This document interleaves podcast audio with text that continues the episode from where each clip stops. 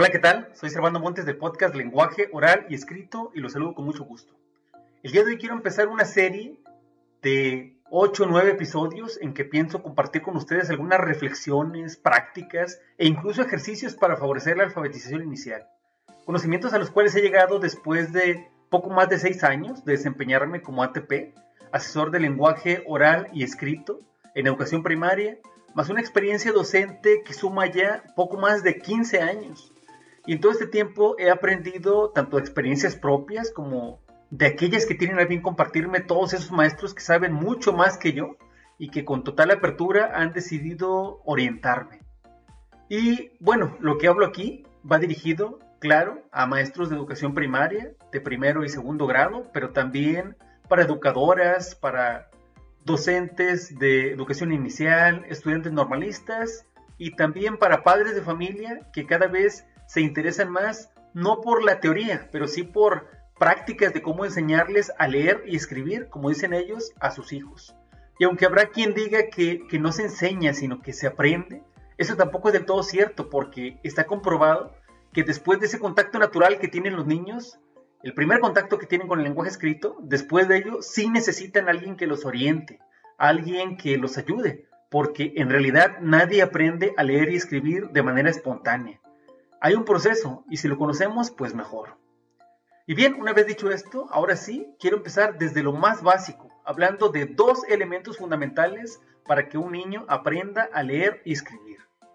El primero es lo referente a la importancia del lenguaje oral en los niños, previo a cualquier intento de acceder a la lengua escrita. De eso he hablado antes y, y lo quiero reforzar, porque es una idea sencilla que debería ser de sentido común pero quizás por ello es que en ocasiones pasa desapercibido.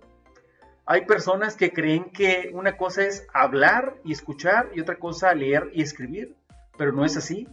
Eh, hay evidencia de que lo que tenemos aquí es un solo lenguaje y que lo que cambian son sus maneras de atención y de expresión. Esto es en pocas palabras lo que autores como Kenneth Goodman, como Brian Campbell, entienden por lenguaje total. Hay condiciones del aprendizaje del lenguaje, del habla, que se aplican de manera muy similar al lenguaje escrito. Y los podría desarrollar aquí, pero mejor los invito a ver un video a quienes se interesen por ello. Y lo que hago mejor en este momento es invitarlos a que reflexionen sobre esta pregunta.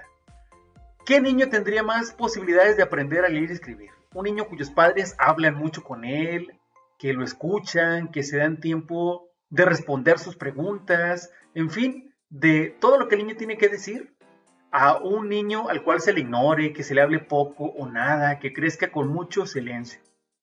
Obviamente el primer niño. Tan solo pregunten a un maestro de primer grado o a una educadora en preescolar quién tiene más posibilidades, qué niño de avanzar más rápido. Ese niño que habla mucho, que cuestiona, que pregunta, que inventa historias, incluso mentiras, eh, de acuerdo a su imaginación, pues, o un niño reservado. Entonces, ¿qué debemos hacer? Me parece que en el caso de padres de familia, en el caso de familiares de, los niños, tienen que sumergirlos en ese aluvión de palabras que dice Brian Campbell, que el niño hable mucho, hablen de forma correcta, feliciten sus avances, em, hagan correcciones con cariño, si el niño dice que quiere pastel, sí, aquí tienes tu pastel, tengan expectativas altas. Ahora que si son maestras, maestros, trabajan en educación inicial, en CAI, guarderías, en preescolar, lo que tenemos que hacer es trabajar el lenguaje, sobre todo de manera lúdica, inventando historias, haciendo descripciones en juegos, desde el veo veo, las charandas, las retaílas, zapatito blanco, zapatito azul. Acompáñenlos de esos juegos de manos, adivinanzas, rétenlos a repetir trabalenguas, déjenlos que les cuenten todo lo que les gusta, a dónde fueron de paseo el fin de semana, demuéstrenles cómo se cuenta un chiste, eh, pregunte nombres de sus familiares, sus juegos favoritos, es decir, todo aquello que estimule su lenguaje oral. Y al mismo tiempo, en la educación inicial y preescolar hay que empezar a corregir contacto, continuar esa, esa costumbre, ¿no? Si el niño dice, maestro, ya me poní los tenis, maestra, quiero jugar contigo. Sí, ya te pusiste los tenis, yo también quiero jugar contigo. Y en el caso después de la educación primaria, un error común que cometemos es creer que el lenguaje oral es cosa del hogar o del preescolar, del kinder, dicen los maestros. Pero no, se debe trabajar igual el lenguaje oral con una serie de actividades que, que permitan a los niños expresarse, charlar, eh, hacer entrevistas, que les expliquen el proceso con el cual se atan las agujetas, que les cuenten sus sueños, narrenles cuentos, atrévanse a montar obras de teatro sobre eh, cuentos sencillos, trabajen colmos, adivinanzas, chistes, pregunten por significados de refranes, explíquenles cuándo se usa. En el caso de los niños que viven en, localidades, en el campo, que les expliquen cómo es que toman agua las vacas, cómo nace una rana, una mariposa, no lo sé. En el caso de la ciudad, pues hay que aprovechar las prácticas que están eh, relacionadas con la tecnología, que si los niños van a cantar con ayuda del, karaoke, invítenlos a practicarlo. Es decir, es decir, perdón, todo eso que, estimule la noción de habla del, lenguaje. Eso es lo primero, porque de ahí viene lo demás. Y, y, bueno, la segunda noción es básica también y es la lectura, simplemente. Dudo que alguien crea que se debe esperar a que el niño sepa leer y escribir para empezar a leerle en voz alta. Es absurdo pensar eso y sin embargo a veces actuamos como si lo creyéramos, porque en lugar de ofrecerles libros, les damos celular, tablet, distractores y no, no solo libros, folletos, historietas, cualquier texto impreso. Incluso nosotros imprimir para ellos alguno, ¿no? Eh, que sea de su interés.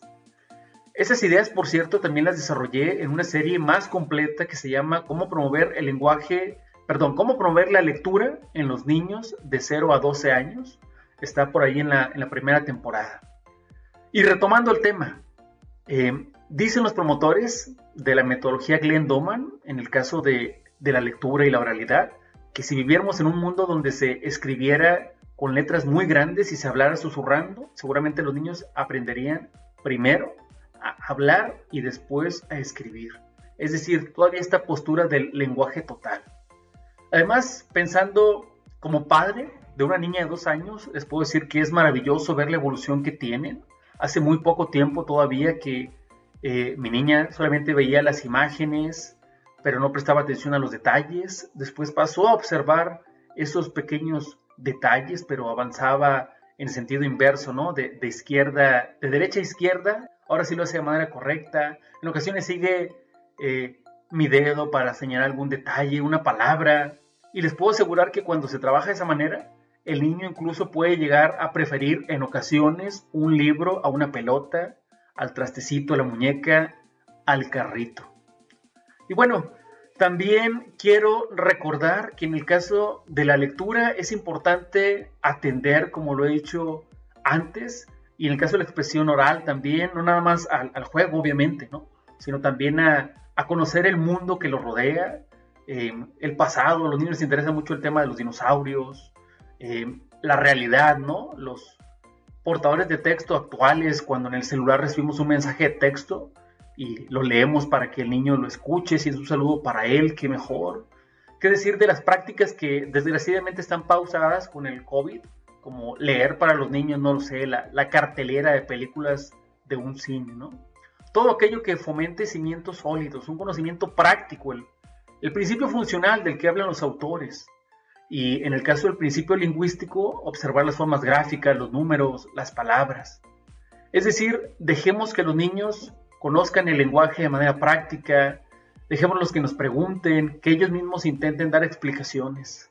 Y así creo yo que con estos dos aspectos muy básicos y previos a cualquier otra cosa que se pueda pensar en cuestión de, lectura y escritura de forma práctica, evitando un poco teoría inaccesible para las personas que no tienen una formación previa, yo diría que siguiendo todo esto, vamos a promover que los niños no solamente estén en mejores condiciones de acceder a la lengua escrita, sino en este caso a aprender mejor, a estar capacitados para aprender de manera más adecuada.